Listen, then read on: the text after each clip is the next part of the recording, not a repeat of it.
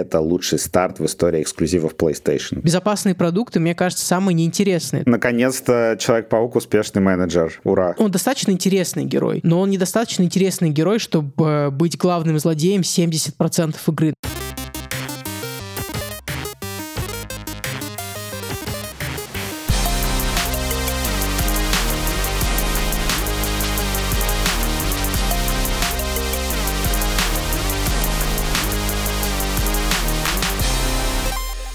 Всем привет! Это подкаст Кинопоиска «Плюс-минус игры». Меня зовут Марат Шабаев, я кинокритик и куратор направления игр в Кинопоиске. А я Вадим Елистратов, шеф-редактор технокоммуникации Яндекса и ведущий «Горящего бензовоза». В этом подкасте мы с Маратом спорим про главные вопросы игровой индустрии. И сегодня у нас такой немножко специальный оперативный выпуск, где мы говорим не о вечном, а может быть и о вечном. Мы решили обсудить Человека-паука, игру, которую делает студия Insomniac, во всем его многообразии. Мы обсудим и вторую часть, и, наверное, наверное, всю франшизу в целом. Вот к чему она сейчас пришла. Тем более, что на днях Sony объявила, что за первые сутки разошлось 2,5 миллиона копий Spider-Man 2, и это лучший старт в истории эксклюзивов PlayStation. Поэтому хайп вокруг игры гигантский, ожидания были зашкаливающими, и кажется, вроде бы они оправдались. Ну, Марат со мной поспорит, наверное. Точно не оправдались. В этом выпуске Марат будет негативить, а я буду пытаться защищать игру. Посмотрим, кто победит. Напишите нам в комментариях, если вы считаете, что Марат прав, или наоборот, что вы согласны со мной. Важный момент в этом подкасте мы постараемся не спойлерить.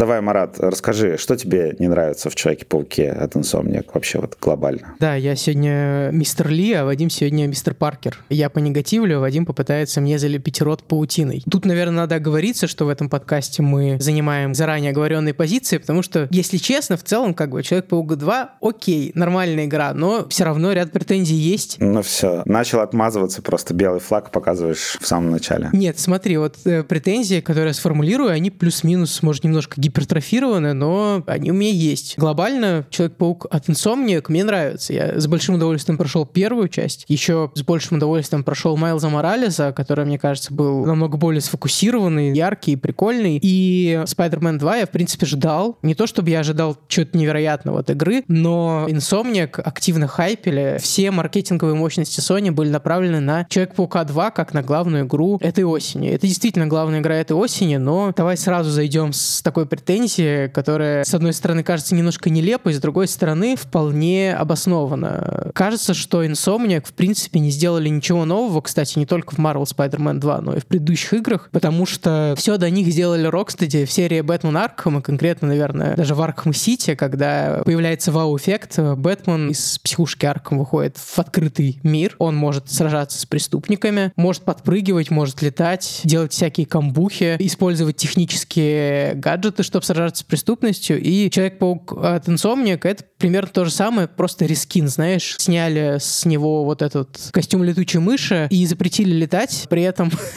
во второй части это уже совсем такой архам получается, потому что Человек-паук в обоих обличиях, и как Майлз Моралес, и как Питер Паркер, умеет теперь еще и летать. Главная претензия к Spider-Man 2, что ничего нового, собственно, здесь нету. Это может быть как плохо, так и хорошо. Мне кажется, что это скорее плохо, потому что у меня был точно вау-эффект от первой части. Я такой, типа, блин, лучшая игра про Человека-паука. Я помню старую игру по фильму на ПК еще, по второму фильму. Воспоминания, конечно, из детства такие приятные, но ретроспективно понимаю, что она была довольно так себе. И это первая хорошая была игра про Человека-паука, где ты можешь раскачиваться на паутине. Чувствовал все это очень приятно еще тогда на DualShock, не на DualSense. А в Моралесе был плюс-минус то же самое, но был, кажется, более внятный сценарий и был невероятно красивый заснеженный Манхэттен, которого мне, кстати, очень не хватило во второй части. Во второй части он запесоченный есть кварталы специально для тебя. Ну, они весьма так точечно запесоченные. Короче говоря, во второй части у меня не случилось вау-эффекта, и на самом деле меня это разочаровало, потому что когда игру активно хайпят, когда ее продают за 70 баксов, когда у тебя в конце концов AAA title, то есть большой блокбастер, а не э, там DLC к вышедшей игре, ты ждешь какого-то вау-эффекта, чтобы тебе крышу снесло от того, что вот, например, в игре появилось вот это. Но из новых механик, каких-то вот таких впечатляющих. В игре есть полеты, и опять-таки после Бэтмен Аркхам как-то, в общем-то, не очень впечатляют. Ну, вообще, мне кажется, говорить, что это клон Бэтмена, все-таки это слишком сильно сказано, потому что, да, изначально, когда вышел первый Человек-паук, это было сложно отрицать, потому что боевка очень сильно похожа. Но, с другой стороны,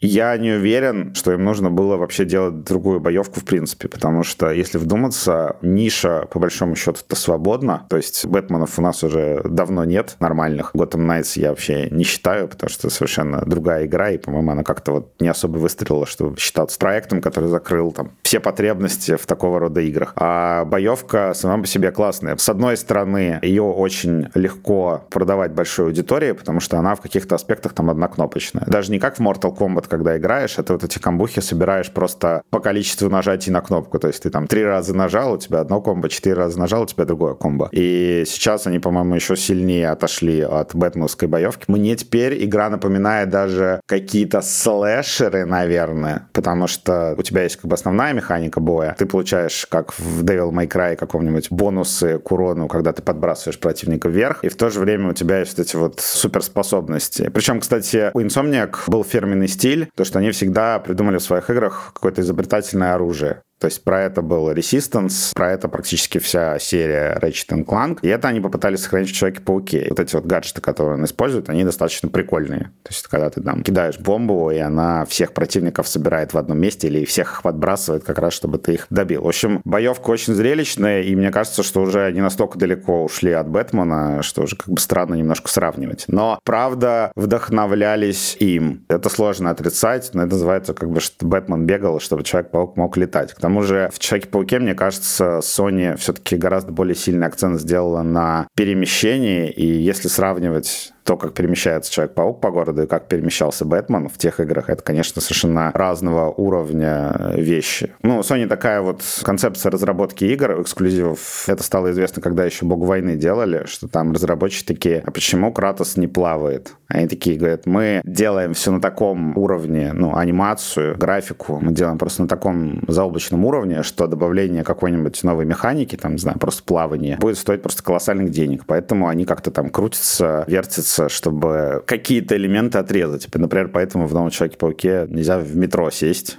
ты просто ты спускаешься на станцию, и тебя автоматически оттуда выкидывает, говорят, что, сори, мы метро не сделали, потому что у нас ресурсов не было. Но зато полеты на паутине, если так вот прикинуть, ну вот никто ничего подобного не делал, по большому счету, никто ничего не делал круче. Мне кажется, Insomniac, у них Spider-Man 2 случился, что называется Spider-Man 2. То есть, если сравнивать с фильмами Рэйми, у меня пока что ощущение, что они вот в первой части насчет нащупывали концепцию, а во второй наконец-то ее полноценно реализовали. Ну, не знаю, кстати, вот если про фильмы Рэйми как-то их натягивать на игры от Insomniac, мне кажется, что Spider-Man 2 это был Майлз Моралес, а вот Spider-Man 2, который вышел сейчас, это Spider-Man 3, это враг в отражении. Ну, как бы, во-первых, и там, и там есть Веном, и там, и там есть снова куча противников, и там, и там как бы все вроде здорово, но если приглядываться к деталям, как-то можно много задать вопросов. К игре, ну, и тоже распространенная определенная такая точка зрения. Самые впечатляющие штуки происходят без участия игрока, то есть нет той самой агентности. Тут, наверное, надо оговориться, что на момент записи подкаста я уже прошел основную сюжетную линию, а Вадим еще не прошел, поэтому попытаюсь ему тоже не спойлерить. Но в финале в играх обычно есть большая битва с боссом, которая состоит из нескольких стадий. И битва сделана неплохо, но пиковые состояния каждой фазы босса, они происходят настолько без участия игроков, то есть там по по-моему, два раза надо на удар нажать. Короче, задействовать QTE в какой-то кат-сцене. Это настолько обидно, потому что там есть небольшой пролет над городом, в общем, и э, очень сильно не хватает там э, возможности порулить самому. Причем до этого у меня не то, чтобы возникал такой вопрос чуть раньше в игре. Даже самая первая схватка с песочным человеком, это не спойлер, это уже общеизвестный факт к моменту выхода подкаста. Даже вот эта вот битва с э, песочным человеком получилась немножко разочаровывающей, потому что это, по сути, сути, битва обучения. И как бы это такой обучающий у тебя босс получился. Ты его пару раз лупишь какими-нибудь штуками, потом включается классная кат-сцена, где там Майлз подлетает, его прожаривает, так что песочник немножко стекленеет. Ну а где обучение лучше? Ты вот посмотри на Assassin's Creed Mirage, где тебя реально в школу отправляют учиться в первые часы. Вот это скучное обучение. А когда ты дерешься с песочным человеком, это офигенное обучение. Это невысокие требования сравнения с Assassin's Creed Mirage. Ну то есть есть это как если, не знаю, отличник получил четверку и такой, типа, ну, вот у одноклассника же там вообще кол. Здорово, конечно, но я жду от Insomniac чего-то прикольного и нового, и этого не получаю, и, короче, очень сильно разочаровывает финальный бой, потому что слишком много есть там белых э, таких касценных ниток, которые прям в глаза бросаются. Это очень неприятно. Мне кажется, что перед разработчиками, особенно игр Sony, всегда стоит сложная задача. Тебе, с одной стороны, нужно, чтобы это была по-прежнему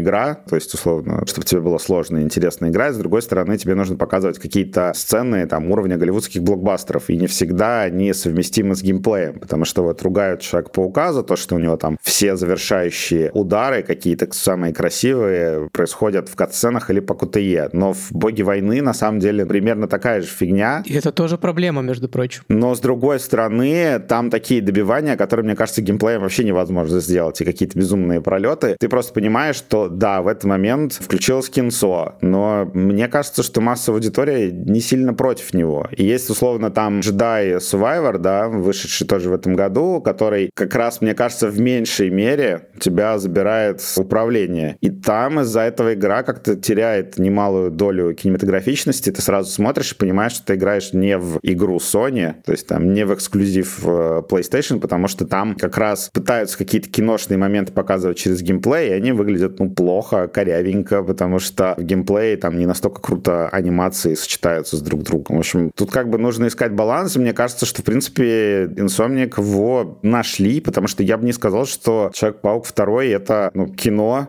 где за тебя играют. На самом деле я поставил предпоследний уровень сложности, и мне надирают задницу. То есть я некоторые бои по несколько раз перезапускаю, играю с большим интересом, использую просто все возможности, которые есть у Человека-паука. Думаю о том, чтобы там держать противников в воздухе, потому что ты там наносишь больше урона. Даже прокачиваться начал в этом направлении. То есть ты играешь в видеоигру вполне себе сложную и компетентную. То есть не то, чтобы это прям совсем кино. Про сложность, да, тут соглашусь. Мне кажется, что Spider-Man 2 стал как-то посложнее, потому что я не помню больших трудностей ни в Моралисе, ни в первой части. А здесь я тоже на предпоследнем уровне сложности играю, который amazing. Однокнопочно не поиграешь, скажем так, приходится немножко голову включать, думать про камбухи, отслеживать моменты, когда у тебя дозаряжается суперспособность, которая включается и у Питера, и у Майлса при нажатии L3 R3 одновременно. Но про баланс, это, кстати, да, хорошее слово ты вспомнил, потому что как раз игра, собственно, про это. Мне кажется, что здесь получилось не до конца, опять-таки, потому что здесь даже вопрос не в зрелищных добиваниях, а в зрелищных сценах, то есть э, в битве с финальным боссом есть пару моментов, которые хотелось бы ощутить, вот, чтобы у тебя DualSense в руках кряхтел просто. А в этот момент он как бы не очень активен, потому что идет кат-сцена. Но вопрос про баланс даже не только к этому, а в том, что в игре есть какие-то моменты, которые лучше было бы увести в кат-сцены на самом деле. Это все геймплейные моменты за Мэри Джейн, простите, они, по-моему, сделаны просто ужасно. Ну, то есть, если вначале они еще более-менее приемлемы, ну, то есть такой Last of Us на минималочках, бегаешь, э, прячешься от людей, жаришь их шокером в шею, но к финалу, вот в один ты дойдешь, тоже небольшой спойлер, детали не раскрываю, но будет снова сегмент за Мэри Джейн Уотсон, и тебе выдадут в руки не шокер, а пистолет, и в этот момент игра внезапно превращается в шутер на 20 минут с видом от третьего лица, и этот экшен-сегмент, по-моему, вообще одно из самых слабых мест в игре, потому что в нем, во-первых, ужасное управление, очень плохо крутится камера, в отличие от Человека-паука, где ты летаешь по городу и все такое. Здесь камера слишком туго привязана за плечами Мэри Джейн. Это не основная механика. И да, еще в первой части очень сильно ругали за стелс-миссии с Мэри Джейн, такие особенно где-то там одна ошибка, и у тебя сразу же провал. И все такие, да, это не весело, не круто, не здорово, но мне кажется, что это на самом деле игры не про Человека-паука, это просто скрытый оригин Мэри Джейн. И в Человеке-пауке 3 она наконец-то станет супергероиней, и у нее появится свой костюм, ее тоже укусит паук, и ты еще офигеешь.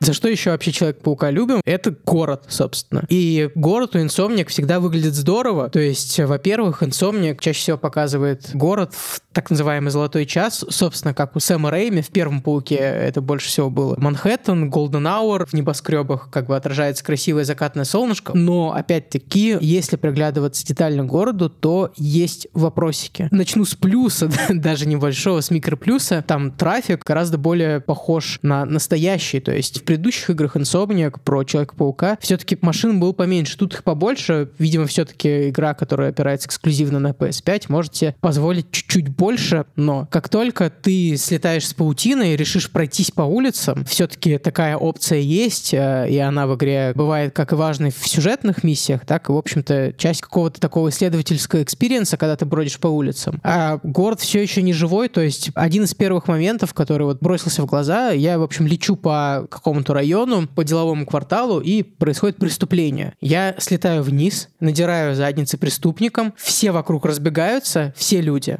И на лавке остается сидеть один мужик с газетой, который вообще не пошевелился. Я еще приблизил фоторежиме его лицо, присматриваюсь, это просто вылитый Джим Райан еще оказался. Я не знаю, может, это какая-то скрытая пасхалка. Может, это супергерой, он бессмертный, он сидит, читает газету, его просто все надоело, он не принимает участие, понимаешь? Слушай, да, вполне вероятно, но к живости города есть вопросы, и включая даже маленькие детали, то есть мы чуть попозже еще поговорим про графику, но если приглядываться к тому, что происходит в окнах, а Insomnia говорили, что ого, вот смотрите, в этот раз у нас не просто там плоское какое-то наполнение небоскребов, но там внутри что-то происходит. Во-первых, смотришь, все внутри очень похоже, а во-вторых, встречаются такие классные перлы, как, например, дверь в стену, то есть, которая...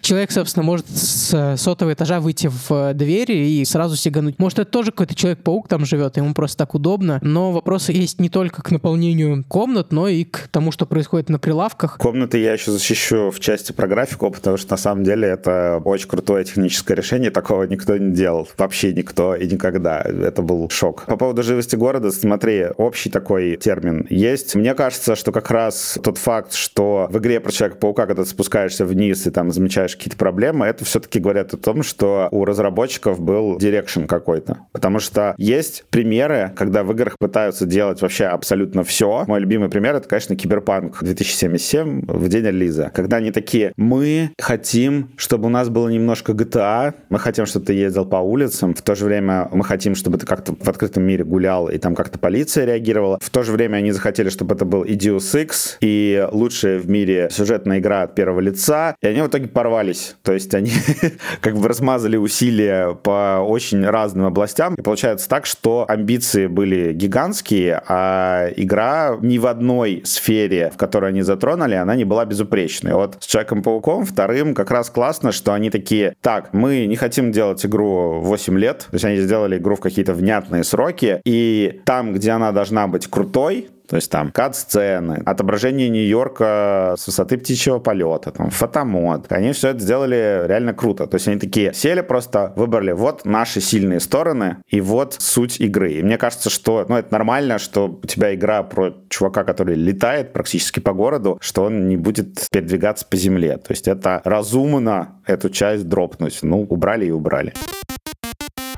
Ну вот смотри, ты сказал, что в игре офигеть какие красивые отражения, как классно работает ray tracing, очень классные тени и все такое. Тут спорить не буду, она действительно этим больше всего, наверное, мне понравилось с графической точки зрения. Ну то есть это выглядит здорово, когда останавливаешься посмотреть опять-таки во время заката, это лучше всего видно, вот эти длинные тени на тротуарах от пешеходов. С другой стороны, например, вот какие-нибудь сегменты дневные, когда солнце находится в зените, скажем так, и теней объектов нет, как-то все выглядит выглядит немножко не то, что даже картонно, но вот не чувствуется большой разницы по сравнению с э, даже ремастером первого Человека-паука у меня. Это на самом деле добро пожаловать в реальную жизнь. При таком освещении в жизни тоже нет теней. То есть вот таких вот четких. Мне кажется, здесь есть важная проблема. Я видеоигры играю не для реализма, да. Ну, то есть... Нет, ну смотри, я уверен, что если бы Insomniac всю игру сделали на закате, было бы очень красиво, но тоже как бы я бы уж тогда критиковал и говорил, что, ребята, у вас э, город все время одинаково выглядит, и нет какого-то визуального разнообразия. Вот мне как раз нравится, что они такие показали просто, ну, пасмурный день, то есть у тебя вот просто он есть. И еще такая история про освещение, что спрашивали у разработчиков, почему вы не попробовали этот path tracing, то есть не запеченный свет, ну, то есть они, э, свет, который вот там тени от зданий, да, все остальное, вот это состояние, там солнце находится там в зените, они запекают. То есть там есть мощный компьютер, который у них там за четверо суток просчитывает освещение во всем городе, которое вот статичное. Оно запекается, а потом добавляет появляются уже какие-то там динамические элементы поверх. И их спрашивают, а что вы не сделали, ну, если вы, вы такие прорывные, то есть у вас там самая вообще лучшая команда PlayStation, что же вы не сделали вообще полностью, как в Киберпанке, path tracing, когда свет полностью динамически считается и уже не зависит от каких-то там стандартных там запеченных состояний. Они ответили, что, ну, во-первых, это до сих пор жрет очень много ресурсов, и им пришлось бы, например, если бы они его сделали, отказаться от отражений. И тут как раз вот возникает вот эта вот история, что нужен фокус. То есть на чем ты фокусируешься в этой игре. И Insomniac такие, у нас Нью-Йорк, а Нью-Йорк — это отражение. У нас куча небоскребов стеклянных, у нас гигантский э, водоем,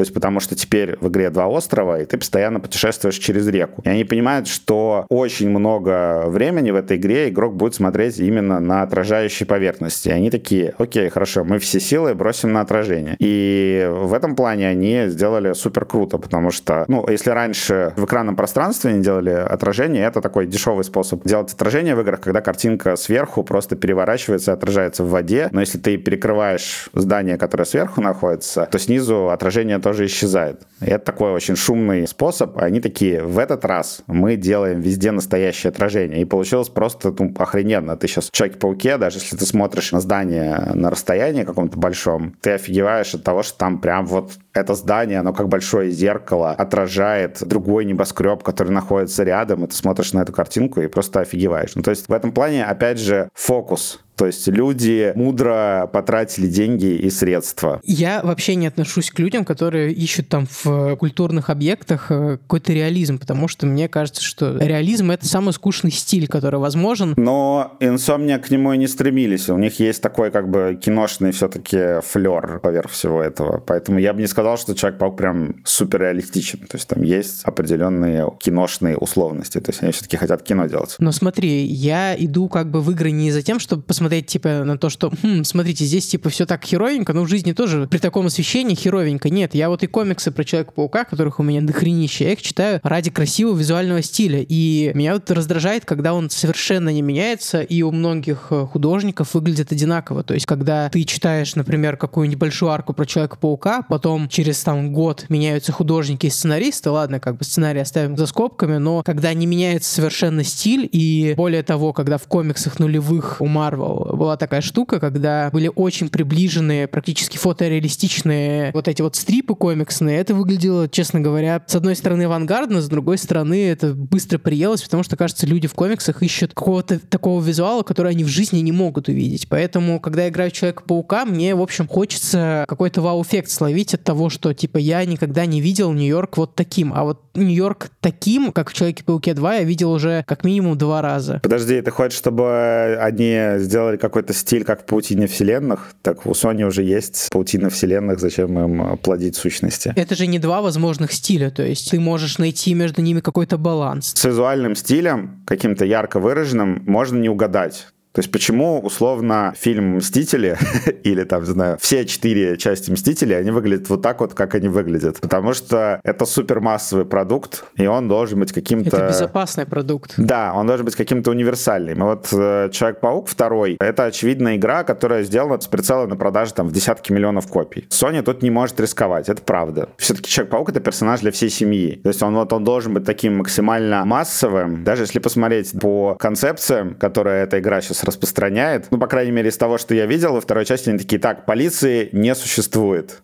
То есть они решили, что если там Майлз Моралес э, помогал полицейским, а потом вот это вот началось движение в США Defund the Police, и Insomniac такие хоба, и во второй игре полиции просто практически нет. И там еще очень классно, что Питер, Майлз, они вместе там делают дроны, для того, чтобы им присылали информацию о преступлениях и поясняют, что эти дроны не умеют заниматься слежкой. Там заблокирована слежка, то есть никакого правительственного наблюдения. И там есть такой вот момент, что как бы, ну, это игра для всей семьи, по такой немножко как бы детской в каких-то аспектах лицензии, и а, там даже разработчики, у них как бы красной какой-то линии идет, что они за все хорошее и против плохого. И я все-таки к играм подхожу не так, что типа, окей, я понимаю, почему большая корпорация решила сделать так и так, и все-таки и ты ты тоже, потому что вот у тебя какая игра останется в памяти больше, там, Last of Us 2 или Человек-паук 2? The Last of Us 2, конечно же, потому что... Вопрос же не только в продажах. С другой стороны, я понимаю, что The Last of Us 2 очень многие люди просто, ну, там, не выдержат, не смогут даже посмотреть. А вот с Человеком-пауком весь последний год у меня на консоли был установлен Майлз Моралес, и ко мне реально приходили гости домой и такие, о, у тебя есть Человек-паук, дай просто полетать по городу. И, блин, вот это вот ценность, которую дает эта игра, и с которой сложно спорить. The Last of Us 2, мне кажется, все-таки это как раз-таки тот самый продукт, который рискованный, и именно поэтому он цепляет. Мне как раз-таки больше нравятся какие-то культурные произведения, которые вызывают споры. Давай, о чем ты хочешь спорить в Человеке-пауке? В принципе, я не хочу ни о чем спорить в Человеке-пауке 2, и это даже немного смущает. Я могу докапываться к отдельным деталям, и спорить я могу, собственно, только потому, что мне не о чем спорить в игре. Безопасные продукты, мне кажется, самые неинтересные. То есть безопасными продуктами здорово питаться, не есть там какие-нибудь вещи с сальмонеллой э, или с кишечными палочками или прочее, прочее, прочее. То есть The Last of Us 2 — это кишечная палочка, да? Это кишечная палочка, но это экстремальный опыт, который ты переживаешь и который тебя меняет. Меня Last of Us 2 все-таки немного поменял, а вот Человек-паук 2 меня не поменял вообще. Я отдал деньги за неплохое развлечение, но оно настолько безопасное. Давайте важный момент. Марат фанат Человека-паука, и он прочитал кучу комиксов. Ты просто такой в этом плане очень сильно погруженный человек. Я, например, чуть дальше в этом плане. То есть я не читаю комиксы про Человека-паука, и у меня основной интертеймент связан с Человеком-пауком. Это, получается, фильмы, которые были Sony, потом фильмы, которые Sony и Marvel совместные, вот эти анимационные фильмы и вот эти игры. И вот если смотреть на вот эти вот самые массовые версии Паука в текущем моменте, то у меня, например, игры Insomniac самые любимые. Ты вот говоришь, что в Человеке-пауке опять много злодеев, но мне кажется, если это фильм у Рэйми, это вредило, потому что он короткий. То есть ты за два часа не успеваешь познакомиться с таким количеством злодеев, то в играх это смотрится круто. Здесь со злодеями другая проблема, которую я опишу тоже как бы с минимальным количеством спойлеров. Смотри, Sony и Insomnia как продвигали эту игру, это игра, где появляется гребаный Веном, ну то есть его обожают все, это один из главных атрибутов человека-паучьей эстетики в комиксах и в фильмах тоже. Insomnia продвигали это как игру про Человека-паука и Венома.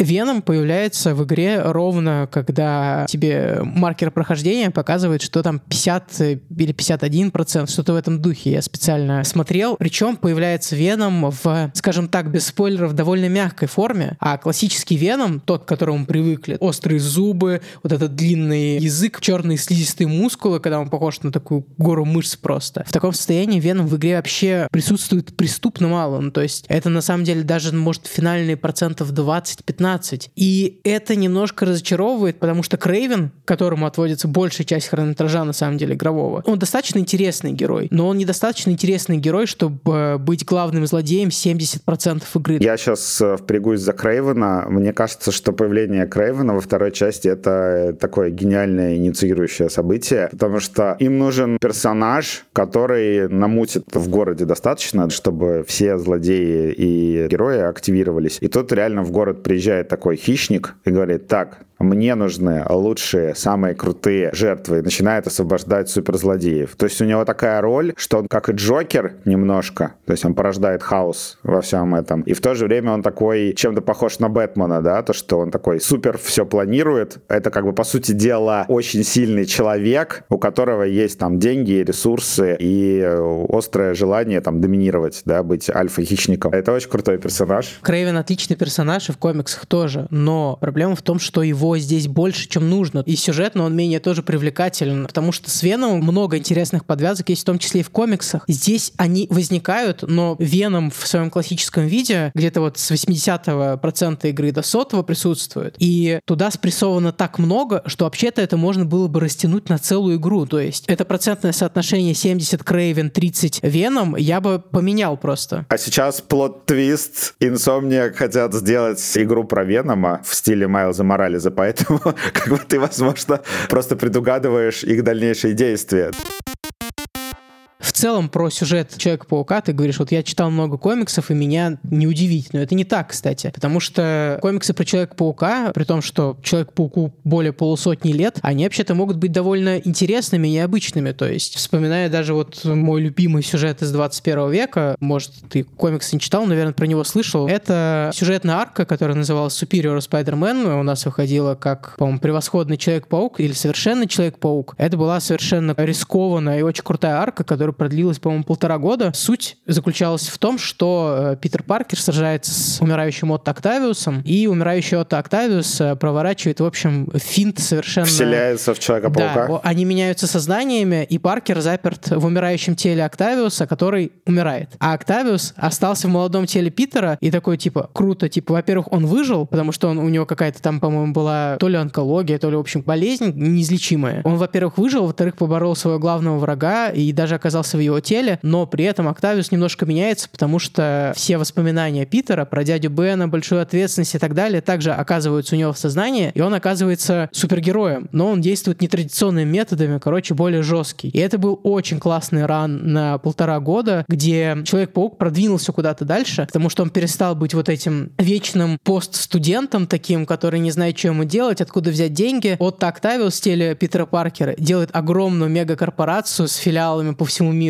Он становится просто новым Тони Старком, которому Тони Старк завидует. У них прям конкуренция технологическая идет. И он делает себе механические щупальца сзади. Да, они как раз-таки потом уже много где тоже появлялись. Наконец-то Человек-паук успешный менеджер. Ура. Да, Человек-паук перестает быть лузером, а становится наконец-то успешным человеком. И это к тому, что даже внутри э, понятного сюжета про паука можно экспериментировать. И вот, кстати, игра про Моралеса мне почему понравилась? Потому что, в общем-то, Моралес тоже довольно спорный герой. Ну, то есть, смотри, он не был как-то укоренен в массовой культуре до недавнего времени. То есть он и появился-то, в общем-то, и в комиксах относительно недавно, вот в линейке Ultimate э, в э, нулевых. То есть герой не из 20 века даже. А в играх он появился вот впервые, по-моему, у Insomniac, да, в, э, ближе к финалу первого Паука. А в кино он до сих пор не появился. А в мультиках он появился вот в недавней идеологии от Sony. Герой спорный, и про него делают целый спин экспериментальный, по сути. Но спин получается очень здоровский, потому что там есть сфокусированная история, очень понятная про человека, который переживает трагедию, и вот, в общем, про становление нового Человека-паука, потому что про становление Паркера мы его видели миллион раз, и даже вот Инсомник не показывает нам этого заново. У нас уже есть Питер, который активно действует как супергерой. Собственно, то же самое, что было в КВМ, когда у нас Питер уже получил суперспособности, не было ни укуса паука, ни дяди Бена, ни всех этих штук, которые мы все прекрасно знаем. А с Моралесом его Origins как раз-таки интересный, потому что он, во-первых, отражает нового героя, который э, не присутствовал из-за цвета кожи в предыдущих э, десятилетиях. Это новый взгляд на паука, новый взгляд на меньшинство, которые классно переплетаются. С другой стороны, ты правда считаешь, что это прям что-то экспериментальное? То есть, условно, после успеха да. Черной Пантеры выпустить игру про темнокожего Человека-паука, мне наоборот казалось, что это самое очевидное, что они могли сделать. Это просто было даже, возможно, более пошло, чем просто игра про Питера Паркера, который там вот в возрасте в первой части, когда он уже такой опытный Человек-паук, и мы пропускаем вот эту всю историю с Беном. Не-не-не, тут, я думаю, работает та же логика, когда ты говоришь, что большинство людей не хотят от Октавиуса, ничего такого, даже в теле Питера Паркера. Они хотят Человека-паука, который Питер Паркер, который всем понятен. А тут появляется какой-то непонятный чувак, который, в общем-то, ученик Паркера, такой менее опытный, э, более какой-то ломающийся еще. Но он и во второй части есть. Сама по себе, кстати, неплохая концепция второй части, где ты играешь за ученика и учителя по очереди. Опять же, тоже есть такой элемент риска, то, что у тебя два Человека-паука, две ветки прокачки. Не знаю по поводу совсем отсутствия риска, мне кажется, что в заданных рамках они рискнули нормально.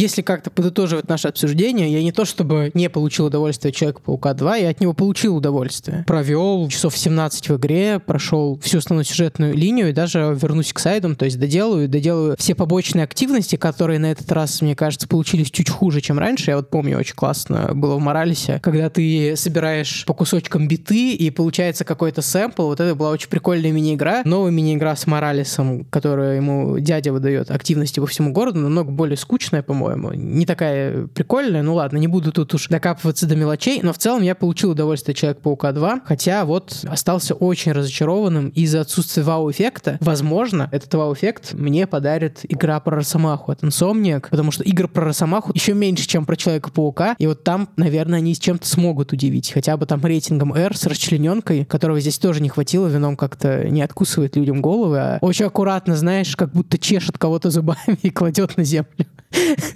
Так, ну, надеюсь, тебе не было очень больно, чувак, как бы говорит. Я не скажу, что мне прям все нравится, то есть там есть определенные аспекты. Когда мне понятно, почему так сделали, скажем так, мне проще это принять. Я такой, хорошо, я понимаю, чего вы хотели здесь добиться, куда вы пошли. Может быть, это не будет моя любимая игра в этом году. Может быть, сейчас Alan Wake 2 меня удивит настолько сильно, что переплюнет для меня Человека-паука, и я его полностью забуду, но посмотрим. То, что сделала Insomniac, мне кажется, это очень похоже в каких-то аспектах на Uncharted 2. То есть они укрепили формулу. У Человека-паука вот этого второго мне нравится. Это такой элемент, что Крейвен решил побеспокоить практически всех суперзлодеев в городе, и ты как будто за каждого суперзлодея выполняешь какую-то его миссию. Это вот классная структура, опять же, благодаря Крейвену. Мне вот очень нравится вот это. И, по-моему, вот ощущение, что они прям вот как разработчики Ведьмака 3 в свое время, они когда делали сюжетные миссии основные, они такие, как будто пытались закрыть все галочки.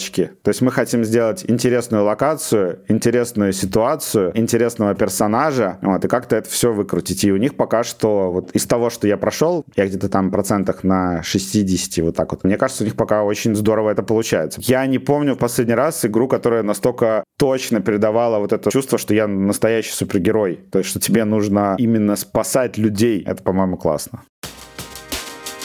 С вами были Марат Шабаев и Вадим Алистратов. До встречи через еще две недели в следующем выпуске подкаста «Плюс-минус игры». Спасибо большое, что оставляете комментарии. Нам очень приятно от большинства ваших комментариев. Если вам что-то не нравится, хотите предложить новые выпуски подкастов, можете это все сделать где? Можете, во-первых, подписаться на нас в Яндекс Музыке, Apple Podcasts, CastBox, Spotify, других аудиостримингах или еще послушать наши подкасты на YouTube-канале подкасты Кинопоиска. Очень ждем ваши комментарии, оценки, вопросы пожелания по темам будущих выпусков. В следующем выпуске, кстати, будет не менее горячо, потому что мы обсудим насилие в видеоиграх как концепцию, причем я буду выступать против насилия, Марат его защищать. Писать нам можно отзывы в Apple Podcasts, на почту подкаст собакакинопоиск.ру и, конечно же, подписывайтесь на Telegram и YouTube каналы Кинопоиска игры. Над этим эпизодом работали звукорежиссер Дима Пшеничный, продюсер Елена Рябцева и редактор Даулет Жанайдаров. До скорого!